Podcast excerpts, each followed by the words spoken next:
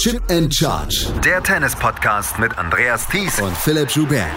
Auf meinsportpodcast.de. Wir erleben ein Halbfinale bei den Männern, worauf wir seit der Auslosung vor zwei Wochen, Donnerstag vor zwei Wochen eigentlich gewartet haben. Carlos Alcaraz gegen Novak Djokovic, the big one. Bei den Frauen erleben wir ein Halbfinale, bei dem wir mit Arina Sabalenka vielleicht rechnen konnten, mit Karolina Muchova vielleicht nur die wenigsten. Getippt von mir. Getippt von Philipp Joubert, der ist nämlich heute wieder mit dabei. Herzlich willkommen zu einer neuen Ausgabe von Chip and Charge, dem Tennis Talk, zu den Viertelfinalspielen, der, der ersten Viertelfinalspielen. Ähm, ähm, dieser French Open. Hallo Philipp. Hallo. Hier der vorlaute Philipp. Hallo Andreas. ja, ich meine, wir, wir äh, schelten uns ja immer selber für unsere Tipps, aber ich glaube, wir könnten beide bei den Damen drei von vier richtig bekommen. Bei mir wird es wahrscheinlich nichts werden. Ich glaube nicht, dass Haddad Maia morgen gegen Jabeur gewinnt, aber in der Theorie könnte ich drei von vier und ich meine, du auch drei von vier schaffen, aber mein Gedächtnis ist auch nicht mehr so gut, dass ich jetzt exakt weiß, was wir getippt haben. Mein Gedächtnis ist nämlich auch nicht mehr so gut, deswegen weiß ich auch nicht mehr, was ich getippt habe, aber ich werde im Nachhinein, im Nachgang werde ich nochmal gucken, was wir beide getippt haben und ähm, dann schauen wir mal nochmal drauf, was wir da uns ja zusammengelogen haben. Aber Muchova gegen Sabalenka, das hast du rausgefunden. Gerade die dritte Viertel war derbe schwer zu tippen. Deswegen Hut ab, Philipp, das war nicht so schlecht. Aber über ja, die Frauen. Weißt du, wen ich statt äh, Savalenka da reingetippt habe? Nee. Kinwin Zheng. ja. Namen, den wir in diesem Podcast seit der Auslosungsvorschau nicht mehr gehört haben. Nee, ich glaube, ich habe ihn nur noch mal genannt, als sie ausgeschieden ist. Mehr auch dann nicht wieder. Ja.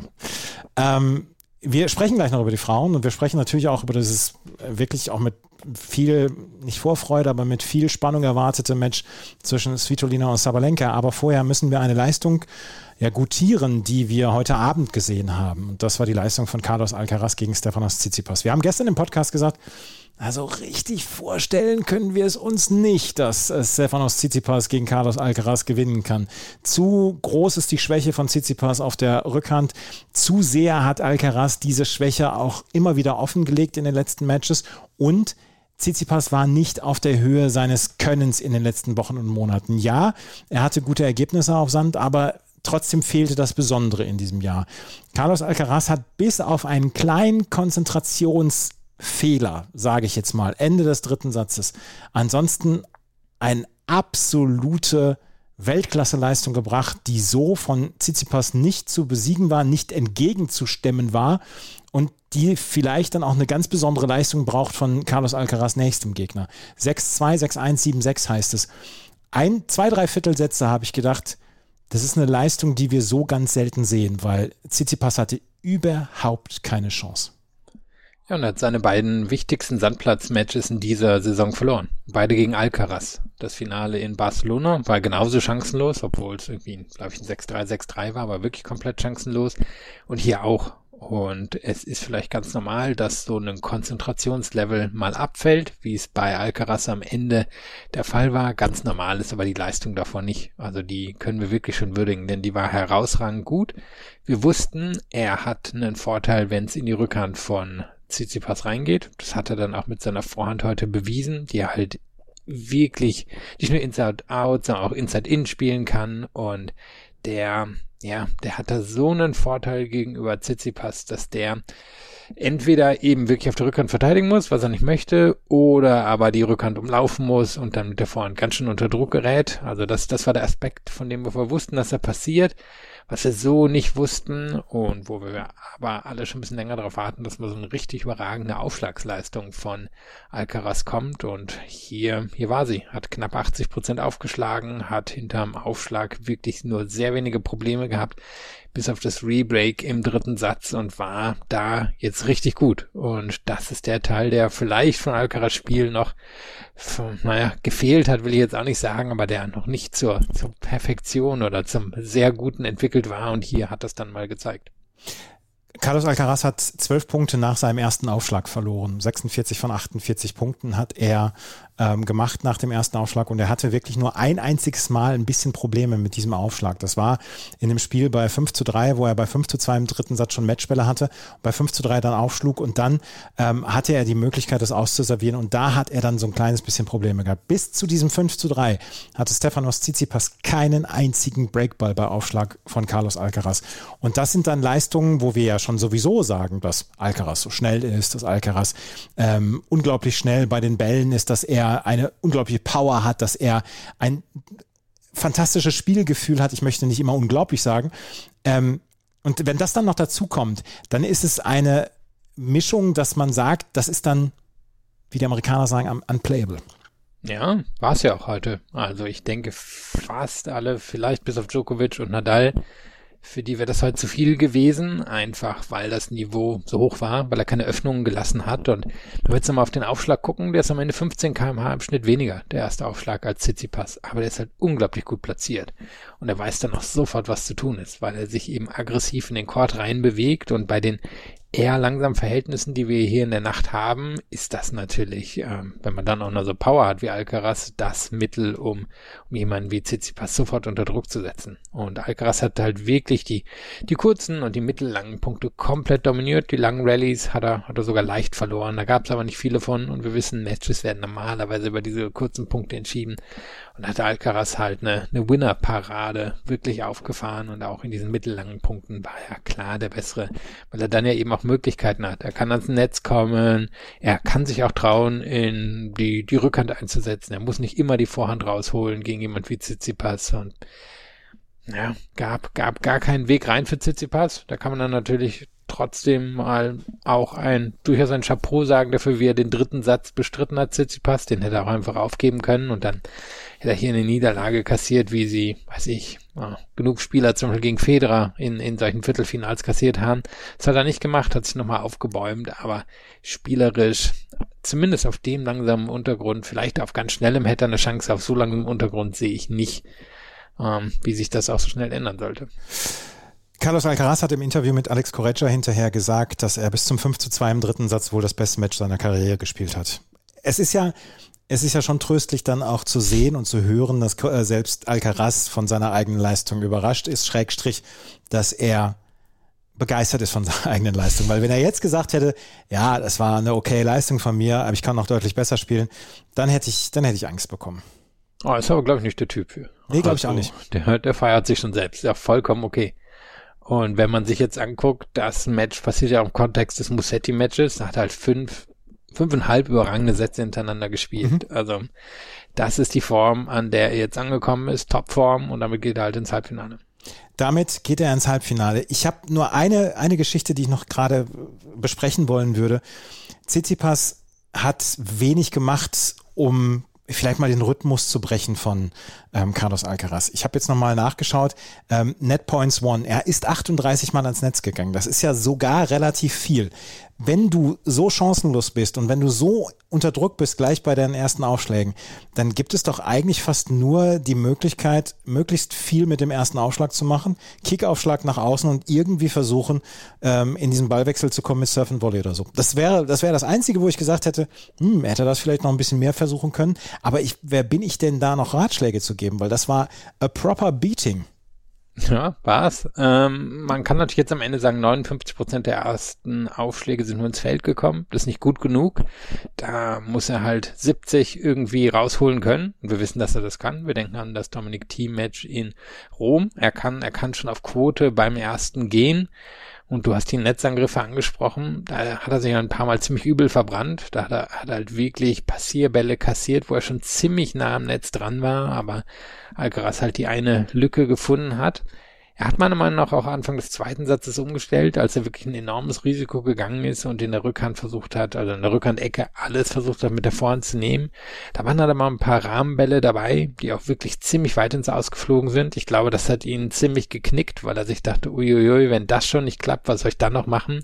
Ich glaube, er wäre mit diesen, mit diesen Bällen dann eigentlich lieber ähm, Inside Out in die Rückhand reingegangen von, von Ähm, Alcaraz hat sich das aber, glaube ich, nicht getraut, hat dann gedacht, er muss die Linie entlang gehen, äh, weil er da einfach noch mehr Tempo gewinnen kann. Aber da hat er sie dann ein paar Mal überzogen oder hat eben diese, diese Passierbälle kassiert.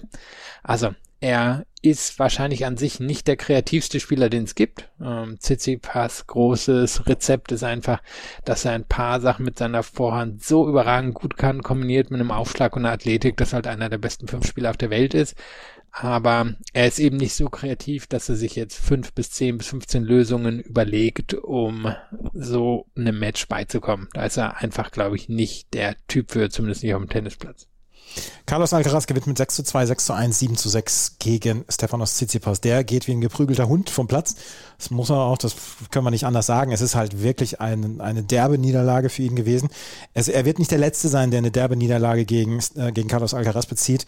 Wir werden sehen, wie es dann Novak Djokovic am Freitag machen wird. Und Novak Djokovic hat heute gegen Karen Ratschanow nicht unbedingt immer gut ausgesehen. Den ersten Satz hat er mit 4 zu 6 verloren. Bis weit in den zweiten Satz hat Karen Khachanov keinen einzigen Breakball gegen seinen Aufschlag gehabt, hat wirklich zwei Sätze bis zum Tiebreak exzellentes Tennis gespielt, hat mit seiner Vorhand dominiert, hat die längeren Ballwechsel mitgestalten können, hat sich nicht in irgendeiner Weise in die Defensive bringen lassen, bis dann der Tiebreak kam. Und der Tiebreak hat Khachanov gebrochen und der Tiebreak hat Djokovic auf die Beine geholfen. 4-6, 7-6, 6-2, 6-4 heißt es am Ende für Novak Djokovic, der sich eingegroovt hat, der das können wir aber, glaube ich, auch sagen, sich deutlich noch steigern muss, um gegen Alcaraz am Freitag eine Chance haben zu können. Ja, wir wissen, wenn es jemand kann, dann Djokovic. Ja, das also, wissen wir, ja. Das, das hat er wirklich über die Jahrzehnte, kann man ja bei ihm schon sagen, bewiesen. War ein interessantes Match. Er hat ja normalerweise so ein, eine Zählnummer dabei, wo er sich sehr schwer tut, wo er auch mal in Rückstand gerät, wo er vielleicht ja auch einen zweiten Satz verloren hätte. Haben wir schon häufig genug gesehen. Und was ich faszinierend fand, als ich mir dann nach dem Match irgendwie auch nochmal die Statistiken angeguckt habe, so ein bisschen den, den Eindruck zu, zu untermauern, was dort passiert sein könnte, fand ich sehr faszinierend. Wenn wir jetzt irgendwie so durch die, durch die Ballwechsel und die Länge wieder durchgehen, dann sehen wir, dass er einen ganz knappen Vorsprung am Ende bei den kurzen hatte, einen knappen Rückstand bei den langen. Aber das hat sich quasi ausgeglichen. Der Unterschied war in diesen mittleren, also in diesen konstruierten Rallyes, wo man versucht, jemanden mit so Kombinationen auszuspielen. Aber wenn wir uns das genauer angucken, dann verliert er das im ersten Satz gegen Ratschanow. Das heißt, da hat er noch keinen Vorteil. Ähm, jetzt verliert er 18 und jetzt wird's interessant. Satz 2, 17 zu 3 ähm, gewinnt er diese Punkte. Satz 3 12 zu 6 und im Satz 4 mit 14 zu 8. Also er dominiert dann wirklich diese mittellangen Rallyes. Und das finde ich hat auch so ein bisschen unterstützt, was man in dem Match gesehen hat, dass Djokovic sich halt auch in stressigen Situationen immer wieder darauf verlassen kann, dass er solche Art von Punkten aufbauen kann. Also das sind, das sind so die klassischen, zum Beispiel ein guter Return kommt zurück, ähm, das heißt, ich kann auch keinen Winner schlagen, aber ich kann mir zum Beispiel den Court öffnen, dann sind wir schon bei Schlag drei, dann kommt er nochmal zurück und dann den fünften setze ich entweder hinten, hinten irgendwie in die Linie oder finde einen Winkel oder so. Das ist klassisches Djokovic-Spiel. Da hat er auch wirklich zehn Winner mehr geschlagen als Ratschanow und hat das im Laufe des Matches immer mehr an sich gerissen. Und da hatte Ratschanow keine Antwort. Ratschanow ist für seine Größe jemand, der sich sehr gut bewegt, der hat viel Kondition, deswegen hat er auch den langen Ballwechsel mitgehalten, der hat einen guten Aufschlag, aber der ist nicht so, ja, der, der hat nicht diese Fähigkeit wie Djokovic, solche Punkte für sich in der Form zu entscheiden. Und da hat Djokovic einen Unterschied gemacht. Und das können wir von was wir Tsitsipas vorgeworfen haben, in Anführungsstrichen, können wir auch Ratschanow vorwerfen. Der kreativste ist er nicht. Nee, und da, da geht sie ihm eben ab. Also das sind teilweise natürlich eingeübte Sachen, aber das ist eben auch blitzschnell auf was reagieren. Überlegen, na, was mache ich jetzt? Jetzt sitze ich vielleicht in einer Situation, wo ich den Punkt eben nicht beenden kann, mit dem ersten Schlag nach dem Return oder äh, mit dem zweiten Schlag dem Return. Also was mache ich jetzt? Und das ist einfach etwas, wo Djokovic A extrem wenig Fehler macht und B dann häufig Winner-Kombinationen hat. Da, wo sich seine Vorhand auszahlt, da, wo er mit der Rückhand seinen Gegner dann aus dem Court treibt, um sich den Court zu öffnen. Das sind so diese, diese Momente, wo Djokovic sowohl auf blitzschnelles Denken zurückgreifen kann, als eben auch auf Kombination. Und das hat Ratschanow in der Form nicht. Wir können aber sagen, dass Ratschanow in den letzten Jahren ähm, eine derbe Entwicklung genommen hat. Es fing so ein bisschen an mit dem Viertelfinale Wimbledon 2021. 2022 Wimbledon konnte er nicht mitspielen, aber Halbfinale US Open. 2023 Halbfinale Australian Open, Viertelfinale jetzt French Open. Dazu kommt dann ja auch noch das Finale Olympia 2021. Also insgesamt hat er ja schon einen Entwicklungssprung gemacht. Ich habe bis, bis vor anderthalb Jahren, vielleicht bis vor einem Jahr, habe ich gedacht, das ist einer, vielleicht so ein bisschen der Bärdig in äh, nicht originell oder bärdig nicht ganz so hübsch. Also was die Spielart angeht. ansonsten will ich da kein Urteil fällen. Aber äh, das, der hat einen Entwicklungssprung gemacht, Ratschanow. Hat er, weil er jetzt in der Lage ist, seine Kondition auszunutzen, seine Fähigkeiten, einen Ball im Spiel zu halten, seine Stabilität auf der Rückhand. Ihm geht das Besondere ab, aber er hat halt wirklich genug vom Soliden. Und wenn man sich jetzt eben, das Resultat schon angesprochen, anschaut, da glaube ich, müsste, wenn ich mir jetzt nicht verzählt habe, elfmal ein Achtelfinale erreicht haben bei Grand Slam Turnieren. Das ist halt für gespielte 24, quasi die Hälfte erreicht er das, das Achtelfinale. Das ist, ähm, ja, das ist Solidität. Ich sehe ihn noch nicht ein Finale bei einem Grand Slam erreichen. Auf der anderen Seite hat er schon eine Olympiasilbermedaille und er hat ein großes Turnier schon gewonnen, aber er wird wahrscheinlich hoffen müssen, dass er halt mal in so einem großen Match auf jemanden trifft, der der keine besonderen Fähigkeiten hat. Und heute ist er halt auf den besondersten Spieler getroffen, den wir im Tennis oder aktiv im Tennis haben. Den besondersten Spieler, das ist ein schönes, schöner äh, Superlativ. Ähm, Djokovic, Alcaraz, wir besprechen das dann übermorgen nochmal, weil die beiden haben jetzt zwei Tage Pause und sie werden, ähm, was die Kräfte angeht, werden sie keinerlei Probleme haben und Djokovic scheint auch keine körperlichen Probleme im Moment zu haben. Erster Eindruck, was erwartest du am Freitag?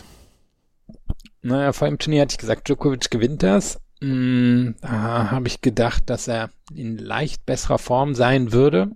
Ich glaube, Djokovic, also das Match wird ja während des Tages sein. Das heißt, ähm, der Ball wird hoch abspringen. Ähm, es wird ähm, darum gehen, mit der Geschwindigkeit des Courts zu arbeiten.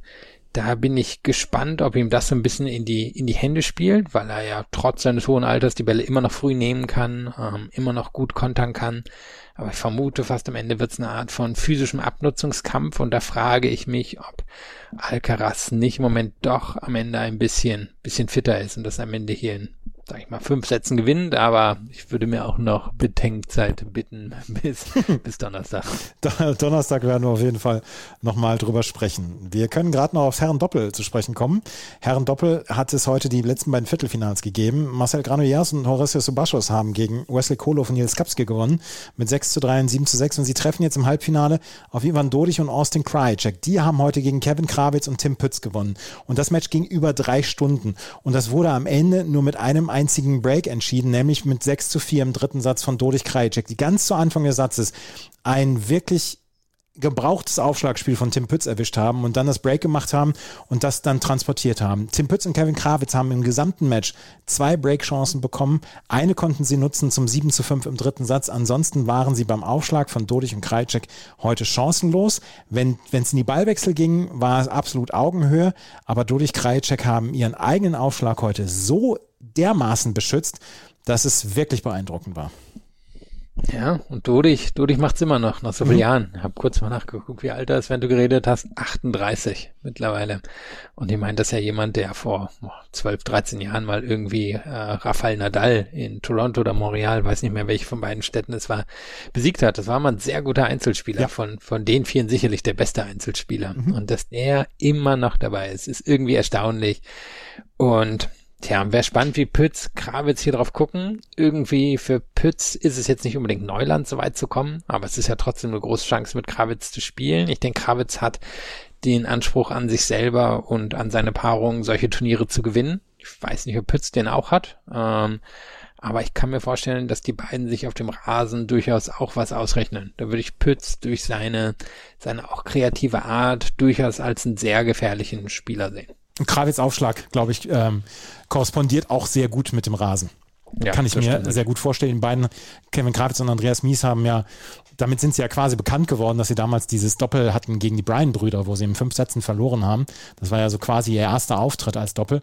Und ich glaube schon, dass der Auftritt da wirklich gut mit dem Rasen harmoniert und ich bin sehr gespannt drauf. Sie hatten eine schwierige Auslosung, wir haben darüber die letzten Tage gesprochen.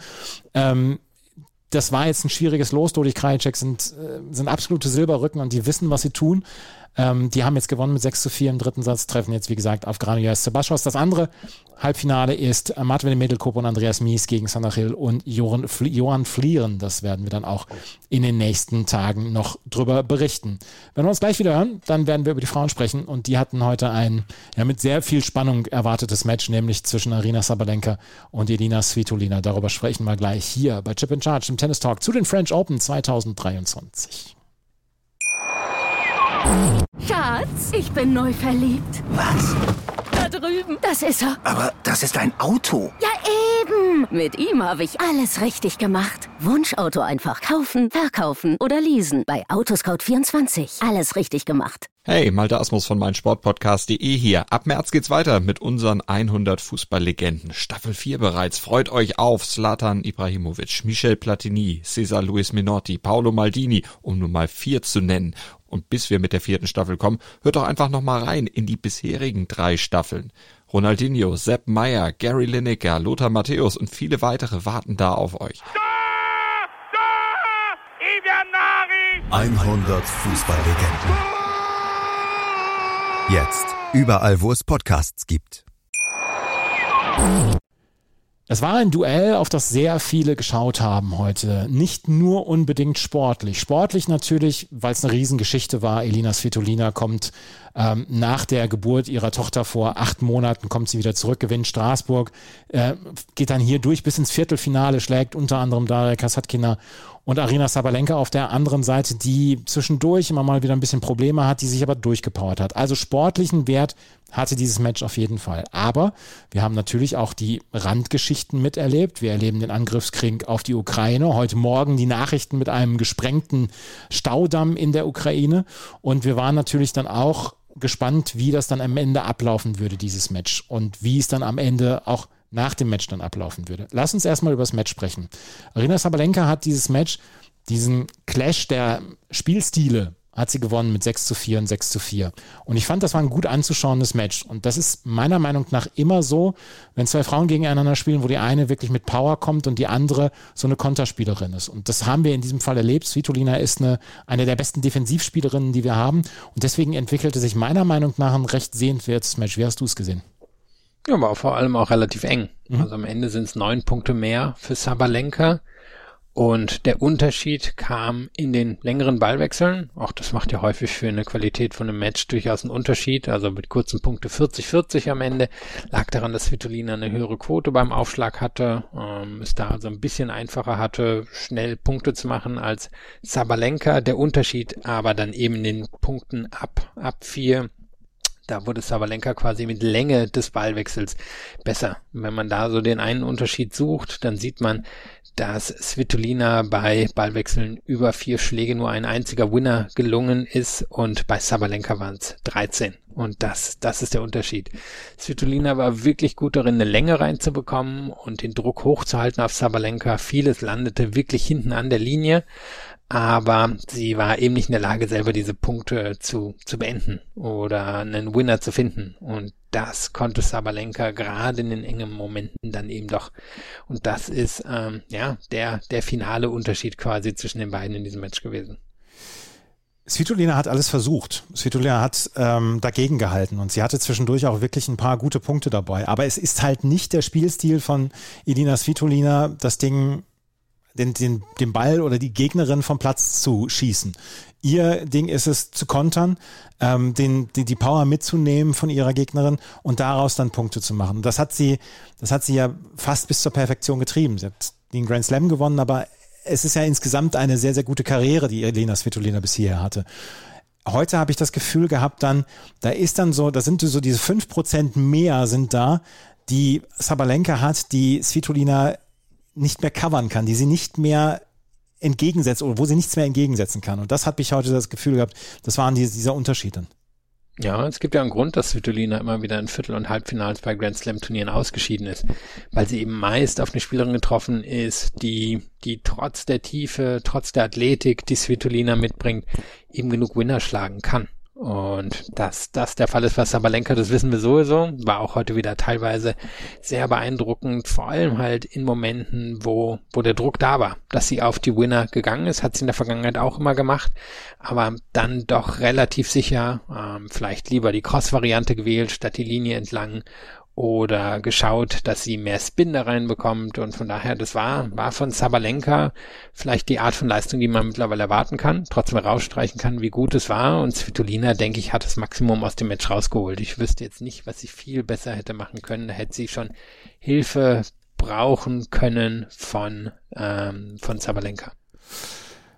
6 zu 4, 6 zu 4 hatte sie dann gewonnen. Und wir haben es in den letzten Tagen gesehen. Elina Svitolina schüttelt keine Hände mit russischen oder belarussischen Spielern. Sie hatte bislang nur zwei russische Gegnerinnen, Anna Blinkova und Daria Kasatkina. Wir haben es gewusst und sie hat es auch mehrfach angekündigt, dass sie keine Hände schüttelt mit russischen oder belarussischen Spielerinnen. Dann ging ähm, Arina Sabalenka zum Netz und wartete auf den Handshake. Und Elina Svitolina ist ohne einen Blick rüberzuwerfen, zu ihrer Bank gegangen und ist dann rausgegangen. Und sie ist dann auch ausgebuht worden.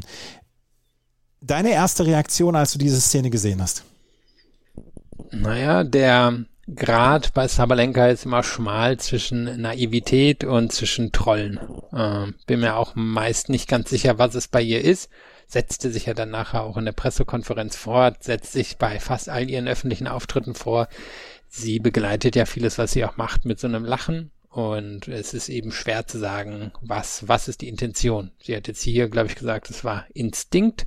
Instinktiv hätte ich jetzt gesagt, sie, sie wollte, dass Svitolina das Buhn abbekommt. Aber das ist eine Unterstellung von mir. Von daher wissen wird sie es nur am Ende. Aber wie gesagt, es ist ein schmaler Grad bei ihr zwischen zwischen einem Troll und jemand, die vielleicht ein bisschen naiv an Sachen rangeht. Ich fand es, meine erste Reaktion war, un, äh, war, es ist unnötige Trollerei. Das ist, das macht man nicht, weil sie wusste, dass Elina Svitolina nicht zum Netz gehen wird und ihr die Hand schütteln wird. Wir hören mal rein, was Elina Svitolina danach gesagt hat zu dieser Situation und ähm, was sie gedacht hat während dieser Situation. Und das ist das, was Svitolina gesagt hat. I don't know, to be fair. What she was waiting because my statements were clear enough about the handshake. And uh, secondly, you know, I was quite expected. I was expecting that, you know, whoever in this situation loses, I guess gets booze. So I was expecting that, and uh, it's not. It was not a surprise for me. Also sie sagt, äh, ich weiß nicht, was sie erwartet hat. Ich habe mein Statement klar gemacht, dass ich ihre Hand nicht schüttle und ähm, ich habe damit gerechnet, dass ich Buhrufe bekomme und dass, wenn ich vom Platz gehe, oder dass die Verliererin Buhrufe bekommt in dieser Situation. Damit habe ich gerechnet. Sabalenka hat auf die Situation Folgendes gesagt in der Pressekonferenz. I don't know, it just was an instinct, like I always do after all my matches. Sie sagt, es war ein Instinkt, und so macht sie das immer nach den Matches. Wie gesagt, es ist eine, es ist eine Unterstellung, Schrägstrich, es ist eine Vermutung von uns, dass sie das nicht unabsichtlich gemacht hat und ähm, wir werden es allerdings auch nicht erfahren. Ähm, sie wurde dann noch von einem polnischen Journalisten gefragt, Sabalenka, wie sie denn dazu steht, dass sie früher gesagt hat, ähm, Politik und Sport gehören nicht miteinander zusammen und dass sie sich dann aber für Fotos mit dem Diktator der von Belarus, Lukaschenko, ähm, dann aufgestellt und, und dass es Fotos von den beiden gibt. Und das war ihre Antwort darauf. We played a lot of Fed Cups um, in Belarus. He was um, in our matches, taking pictures with us after the match, and nothing bad was happening that time in Belarus or in uh, in Ukraine or in Russia. Um, and I said it many times already. I'm not supporting war. I don't want my country to be involved in any conflict. I said it many times, and you have you you know where I'm stand. You know, you have my position, you have my answer. I, I answered many times. I'm not supporting the war, and the thing that I don't want to. Um, sport to be involved in politics because I'm just a tennis player, um, 25 years old tennis player, and if I would like to be political, I wouldn't be here. I don't want to be involved in any politics. I just want to be a tennis player. Also, das jetzt nochmal gerade kurz zusammenzufassen. Sie sagt, ähm, es gab viele Fed Cups und zu dem Zeitpunkt, wo sie die Fotos mit Lukaschenko aufgenommen hat, gab es keinen Konflikt, keinen kriegerischen Konflikt zwischen Ukraine, Russland und Belarus. Das war alles zu dem Zeitpunkt, ähm, gab es keine kriegerischen Aktivitäten. Was sie dann noch sonst gesagt hat, ist, dass sie äh, ihren Standpunkt klar gemacht hat, dass sie gegen den Krieg ist und dass sie nicht möchte, dass ihr Land ist, involviert ist in einen Krieg und dass sie diesen Standpunkt klar gemacht habe. Und ähm, sie sagt, warum möchte ich nicht, dass Politik und Sport miteinander vermischt werden? Weil ich gerne eine Tennisspielerin sein möchte. Ich möchte gerne eine 25-jährige Tennisspielerin sein. Wenn ich Politiker sein möchte, dann würde ich in die Politik gehen. Ansonsten, ich bin ein Tennis, eine Tennisspielerin.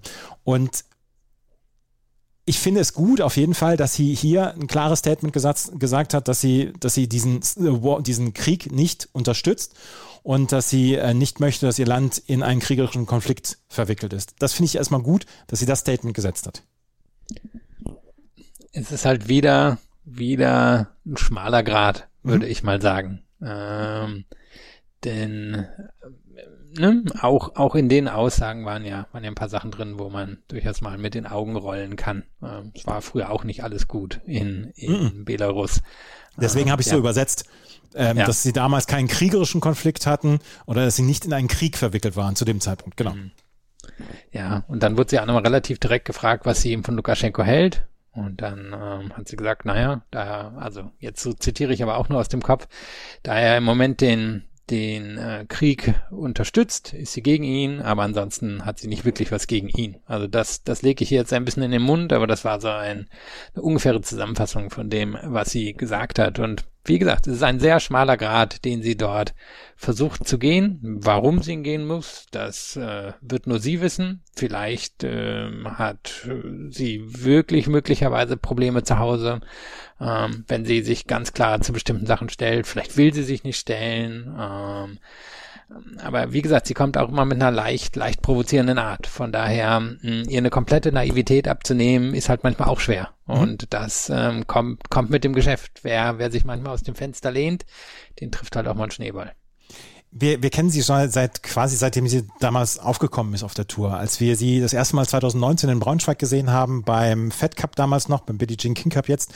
ähm, da ist sie schon auch mit dieser gleichen Art rangegangen. Da war ihr Englisch noch nicht ganz so gut und sie hat sehr viele Fragen überlacht und damals wurde es so ein bisschen als, sehr sympathisch dann ja auch ähm, empfunden. Und diese Art hat sie sich dann auch beibehalten, insgesamt über die Pressekonferenzen. Und sie ist ja in den On-Court-Interviews ist ja sehr, sehr locker und da weiß sie auch, dass sie keine unangenehmen Fragen zu beantworten hat. Ähm, ich fand es gut, dass sie sich heute jetzt gestellt hat, dass sie heute eine Pressekonferenz gegeben hat und dass sie eine öffentliche Pressekonferenz gegeben hat. Und letzten Endes müssen wir es hinnehmen, was sie gesagt hat. Und ja, die Zweifel bleiben am Ende. Bei, bei, ähm, bei Sabalenka, ich bin nur, ich bin persönlich nur froh, in Anführungsstrichen, darüber, dass sie gesagt hat, ich unterstütze diesen Krieg nicht und ähm, ich möchte nicht, dass mein Land in kriegerische Dinge verwickelt ist. Das fand ich erstmal als Statement gut. Ja, kann man dann ja auch einfach mal so stehen lassen. Genau. Arina Sabalenka steht im Halbfinale und dort wird sie jetzt auf Karolina Muchova treffen. Die hat heute gegen Anastasia Pavlyuchenkova gewonnen mit 7 zu 5 und 6 zu 2. Und Philipp hat gewusst, dass Karolina Muchova ins Halbfinale kommt. Anastasia Pavlyuchenkova, ähnliche Situation wie Elina Svitolina. Äh, Pavlyuchenkova kam, kam nach Verletzung wieder zurück, beide mit Protected Ranking ja hier in diesem Turnier und hatte mit gegen Elise Mertens zum Beispiel eine absoluten Kraftart geliefert. Und heute hatte ich das Gefühl, dass sie im zweiten Satz komplett vor eine Wand gelaufen ist. 5-7, 2-6 aus der Sicht von Pavlyuchenkova, die sich nicht gräben muss, die wahrscheinlich mehr, viel mehr erreicht hat, als sie überhaupt gedacht hat. Und Muchova hat die Chance genutzt und steht jetzt im Halbfinale. Wir haben darüber gesprochen, nur noch eine Tschechin im Wettbewerb ab der dritten Runde. Jetzt steht die eine Tschechin im Halbfinale. Ja, und hätte ja auch eine klarere Angelegenheit sein können. Mhm. Also Mochaba lag schon im ersten Satz vorne, haben wir aber auch klassisch gesehen, was bei ihr halt häufig der Fall ist, dass sie in Konzentrationslücken reinfällt. Und wenn wir jetzt mal aufs Match schauen, es ist ja auch eines, wo Mochova auf eine Spielerin getroffen ist, die eben von beiden Seiten ein sehr hohes Tempo gehen kann und die, naja, vielleicht so eine Vor-Vorgängerin-Version von Sabalenka ist. Vielleicht nicht ganz so athletisch, nicht ganz so entschlossen, nicht ganz so viel Power und akkurates Spiel auf beiden Seiten, aber ähm, viel von dem mitbringt, was, was Sabalenka auszeichnet. Und dann gucken wir jetzt hier so ein bisschen aufs Resultat. Am Ende hat sie auch 14 Prozent mehr Aufschläge, erste Aufschläge reinbekommen, Pavlyuchenkova, aber war nie so richtig gefährlich in dem Match. Und viel lag daran, dass Muchova halt über ihren Slice neutralisieren konnte und das Netz effektiv angegriffen hat und mit der Vorhand den Court im Griff gehabt hat. Und ihr erster Aufschlag war sehr effektiv. Also vieles, was Muchova gemacht hat, war sehr gut und würde wahrscheinlich auch reichen, um viele, viele Spielerinnen auf der Welt unter Druck zu setzen. Aber ich glaube, gerade gegen eine Rhythmusspielerin wie Pavlyuchenkova hat, hat das wirklich Vorteile gehabt, wie sie da an das Match rangehen konnte. Die Frage eben wirklich immer bei ihr, und damit kann man wahrscheinlich auch schon aufs Halbfinale überleiten, wie lang dauern diese Konzentrationslücken an, wie viel Risiko geht sie, muss sie gehen. Ähm, das Spiel ist da. Bei einem perfekten Match, glaube ich, kann sie Sabalenka auch besiegen, aber Sabalenka scheint mir im Moment weniger wackelig zu sein, als Muchova es halt über ihre ganze Karriere gewesen ist. Das war auch meine, es war auch mein Gedanke, als ich, als ich darüber nachgedacht habe, dass Muchova jetzt gegen Sabalenka spielen wird und gerade nach dem Eindruck, des Matches von Sabalenka vorhin habe ich so gedacht, ja, Muchova hat durchaus Waffen, um Sabalenka zu beschäftigen, aber wird sie die über, ich sage jetzt mal zweieinhalb Stunden so unter Beweis stellen können, dass Sabalenka sie einfach nicht überpowern kann, dass sie sich nie, sie nicht vom Platz schießen kann. Und die Angst habe ich so ein kleines bisschen, auch die Angst in Anführungsstrichen, dass Muchova einfach vom Platz geschossen wird und dass sie ihre Stärken überhaupt gar nicht richtig zur Geltung bringen kann. Ja, also Mojava eben braucht braucht eine, eine Schulnote 1 Leistung und muss halt hoffen, dass Sabalenka nur die 2 mitbringt. Ich glaube, sonst wird's am Ende zu eng für sie. Gibt auf jeden Fall eine Art, wie, wie sie das Match gewinnen kann. Also einfach dadurch, dass sie ihre Rückhand so gut beschützen kann, dass sie für den Slice eben auch ähm, nicht nur nicht hier hinten defensiv rausspielt, sie kann ihn auch äh, offensiv mhm. nutzen, mhm. kann auch in den Court reingehen. Ihr Aufschlag öffnet ihr wirklich den Court. Das wird auch Sabalenka Probleme bereiten, aber sie wird eine gute Quote brauchen. 57 Prozent wie heute reicht wahrscheinlich nicht. Was kann sie anrichten gegen den Aufschlag von Sabalenka? Kann sie da selber zum Beispiel mit geblockten Returns arbeiten? Kann mir vorstellen, dass das Sabalenka so nicht gefallen würde. Ähm, und Muchava hat mit der Vorhand eine, ja, eine große Waffe auf dem Sand. Aber das weiß natürlich auch Sabalenka. Die, die wird sich schon überlegen, was sie, was sie da anstellt. Sabalenka hat im Moment das Selbstvertrauen. Sie hat die ja die Sicherheit dann ja auch in ihren Schlägen. Sie hatte zwischendurch den einen oder anderen kleinen Hänger. Also es war nicht, es war nicht so ein Durchrauschen wie jetzt zum Beispiel bei Carlos Alcaraz bei den Männern. Aber ich glaube, sie kann mit wirklich breiter Brust ähm, auf dieses Halbfinale, in dieses Halbfinale reingehen und kann von sich aus sagen, ich habe alle meine Werkzeuge da, um dieses Match zu gewinnen. Und ich glaube, mit diesem Selbstvertrauen geht Sabalenka auch im Moment durch die Gegend. Ja, kann sie auch für den Rest des Turniers. Mhm. Selbst wenn sie jetzt im Finale auf Schiontek treffen sollte, wird sie sich was ausrechnen. Da wird sie als Außenseiterin reingehen, aber jetzt nicht unbedingt als klare Außenseiterin. Und sie wird sich für beide Matches was, was ausrechnen, was ausrechnen können. Und sie hat ja in diesem Jahr auch bewiesen, wie stabil sie ist. Hatte eigentlich nur eine wirklich frühe Niederlage in Rom. Davon ab muss man sagen, konstant gute Resultate gebracht und hat eine enorm gute Chance, in diesem Jahr irgendwann die Nummer eins zu übernehmen es ist wirklich so, dass, dass wir bei Sabalenka äh, inzwischen sehen, dass sie ja auch komplett ihre Aufschlagschwächen abgelegt hat und dass sie inzwischen mit einem wirklich enormen Selbstbewusstsein spielerisch dann durch die Welt geht. Also wir erleben. Na, ganz kurz auch nochmal. Ja. Es, es gibt ja auch einen Grund, warum sie ähm, zum Beispiel in der Presse durchaus auf viel, mh, mm, viel Reaktion trifft. Sie ist die Nummer zwei in der Welt, die wahrscheinlich zukünftige Nummer eins in der Welt. Sie ist jemand, die sehr auffällig ist auf dem Platz, die ja auch Aufmerksamkeit haben will, die ja auch vollkommen zusteht als die Nummer zwei und künftige Nummer eins der Welt. Und da, da ist der Mediendruck höher, als wenn sie jetzt die Nummer 17 oder die Nummer 23 in der Welt ist. Ja, das können wir auch so stehen lassen. Ähm, morgen gibt es die Matches Iga Schwiontek gegen Coco Gauff und Beatrice Haddad-Mahir gegen Ons Jabeur. Schwiontek gegen Gauff, da sind die Favorite, ist die Favoritinnenrolle komplett äh, besetzt. Das, das wissen wir jetzt inzwischen, da haben wir lange drüber gesprochen. Haddad Mahia gegen Ons Jabeur. Ich finde, das ist ein ganz, ganz, ganz reizvolles Duell und ich hoffe einfach, dass beide morgen ihre beste Leistung auf den Platz bringen können. Ja, und du sagst es auch, weil Haddad Mair halt echt schon hart gearbeitet hat in diesem Turnier. Ja. Also gefühlt jedes Match mindestens zwei Stunden. Jabeur ist jetzt eher durchgehuscht durch die ersten Runden, hat, hat nicht viel Arbeit verrichten müssen. Haddad Mayer kommt sowieso mit mehr Matchhärte hier rein. Jabeur hatte Verletzungsprobleme in diesem Jahr. Haddad Mayer kann eigentlich nur ein Tempo so richtig gehen. Das kann aber dafür sorgen, dass sie Jabeur unter Druck setzen kann, vor allem wenn Jabeur den ersten Aufschlag in der Quote nicht bringt. Aber der Faktor oder die Frage ist halt eben wirklich, wie sehr haben ihr die letzten Matches zugesetzt. Das haben wir in Rom gesehen, da hat sie ein ähnliches Turnier gespielt. Irgendwann, irgendwann war der Saft leer und dann war sie, war sie einfach platt. Mal gucken, ob das auch, auch morgen passiert. Chance hat sie, aber wahrscheinlich eher so 30 Prozent als jetzt wirklich 50-50. Von Sarah Soribus Tormo wie ein Schnitzel weich geklopft worden.